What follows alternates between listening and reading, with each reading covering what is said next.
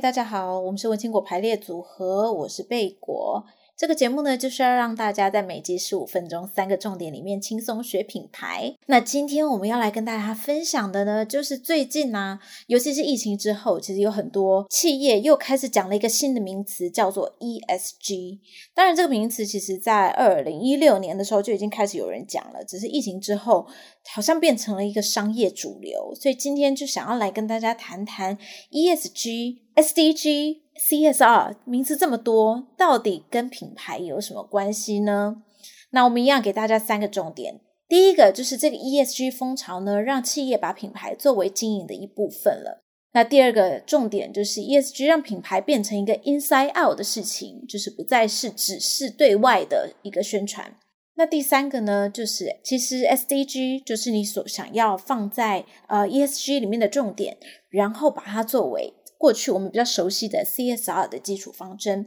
那如果想要知道我们到底在讲 SDG、CSGG 什么东西的，到底在讲什么呢？那就继续听下去喽。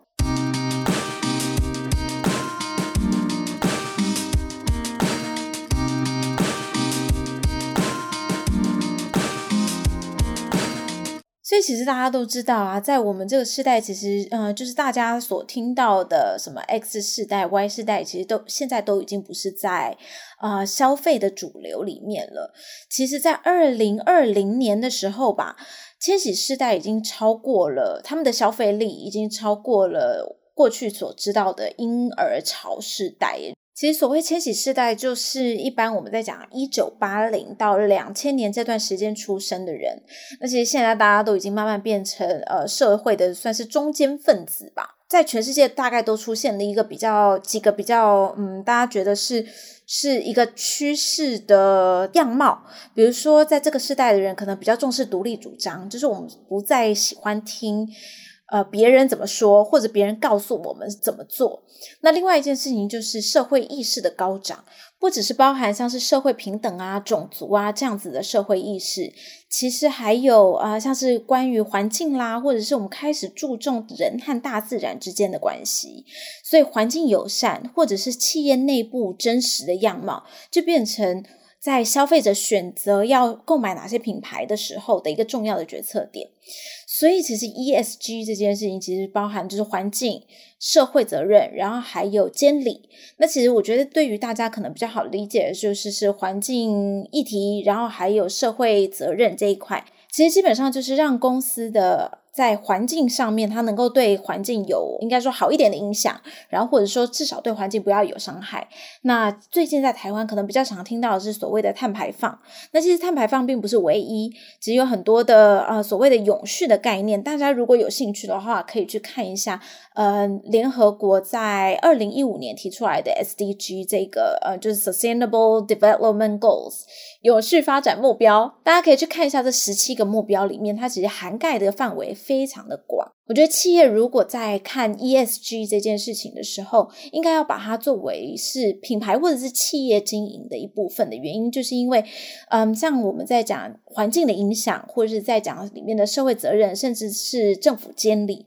这一块，其实都是在企业在做呃商业模式的时候非常重要的一环。所以，其实品牌不再只是在后面，当你把所有的产品还有商模做出来了之后，你再去考量的一个包装的方式。其实更多的是要怎么样在企业的一成型的时候，或者是当你正在起步的时候，你就要把对外的品牌或者是对内的品牌，把它当做是一个呃商业模式的设计的一块。因为不管再怎么包装之后，如果这些千禧世代的人发现，诶，其实你并不是像你讲的这样这么的重视环境，然后或者是呃，他觉得你对于对呃员工并不是这么的好，甚至是其实你违反了一些政府的法律，其实对于千禧世代的消费者来说，对于他们都是不能够接受的。其实很明显的一个案例就是，二零一九年大家应该都知道，Facebook 曾经出出了一个大包，就是它在数据上面的泄露，对于政府的监理走了一些灰色地带。那段时间，他们的股价就是大幅下跌，然后也影响了他们的盈利。基本上的原因就是因为，其实让大家发现，哦，Facebook 原来不是他们所说的，就是对于这个社会这么有贡献，或者是说是站在呃消费者的角度去。做一个这样子的社群软体，其实他们是一个庞大的盈利机构，所以这件事情就让他们的品牌形象也大有损伤。那第二个，我们刚刚讲到的是说，ESG 其实让品牌变成 inside out。就是我们刚刚说的 S 这一块啊、里面有很大的一块是在讲呃，他们对于员工的责任，就是企业不再只是对社会而已，而是在企业内部要有对员工也有一样的照顾。那甚至在员工的生涯发展上面，其实企业都占有非常大的一个角色。所以这是我们之前曾经有跟大家分享过，其实，在做品牌，你不能只是对于外在的包装，更重要的是，你应该要从企业内部就开始让员工对于这个品牌的认同。所以就是我们所谓的 inside out。其实我觉得 ESG 就是让企业体认到，从投资者的角度，我们应该要是从内部就开始发散出来的品牌价值，而不是从外面就是后天的包装。那其实刚才贝果讲到了一个投资者的角色，嗯，我觉得在这边需要跟大家分享一下一个蛮重要的一件事情，就是 ESG、SDG、CSR 有什么样子最大的不一样？我觉得可能是，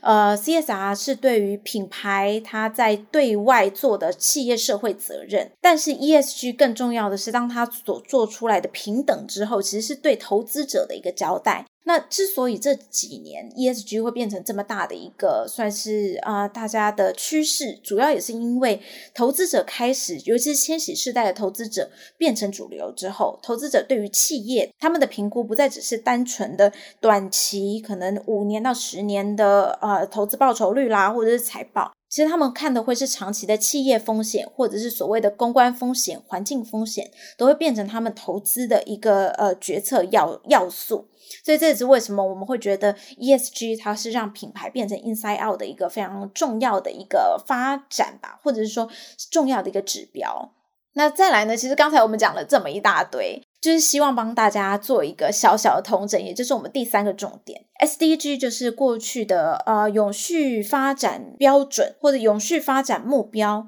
就是这十十七个联合国定出来的目标，它其实是一个十七个包含各种生活中各种面向，然后地球各种面向的一个一个永续发展指标。其实企业可以在你的 ESG 里面，就是你想要让投资者知道你的这个品牌。是一个什么样子的品牌？你可以从 SDG 的这十十七个目标里面选个两到三项跟你的品牌相关，或者是跟你的呃社会服务、社会责任相关，然后把它放在你的 ESG 的。我会我会认为 ESG 有点像是一个对投资者的。做品牌的一个概念，甚至是有一点呃投资者关系的一个概念。然后你把你选出来的 SDG 目标放在 ESG 里面，当做你企业针对投资者的品牌样态了之后，可以从这个 ESG 的目标呢，再去延伸作为你 CSR 的基础方针。那这样子的话，你的企业不管是对内、对外、对投资者、对消费者的基础方针，其实就会非常一致。我们刚刚讲的 inside out，你在对员工宣导的时候，对员工来说更清楚，而不会呃，你在对投资者的时候是说一套，对消费者的时候说一套，对员工感觉好像你的企业又是另外一套，所以我觉得这件事情也是非常重要的。就用这个短短的一集提供给大家参考喽。那我们再帮大家复习一下三个重点。这一集要给大家的三个重点就是呢，ESG 就是让企业把品牌作为经营的一部分。第二个重点是 ESG 让品牌变成了 inside out。第三个重点呢，是选 SDG 的目标放在 ESG 里面，作为 CSR 的基础方针。那如果喜欢这一集的话，欢迎大家帮我们到 Apple Podcast 和 Spotify 帮我们留下五星好评。今天呢，如果相关的补充资料，我们也会放到我们的脸书社团“文青果排列组合”，那大家记得要加入喽。那我们下集再见，拜拜。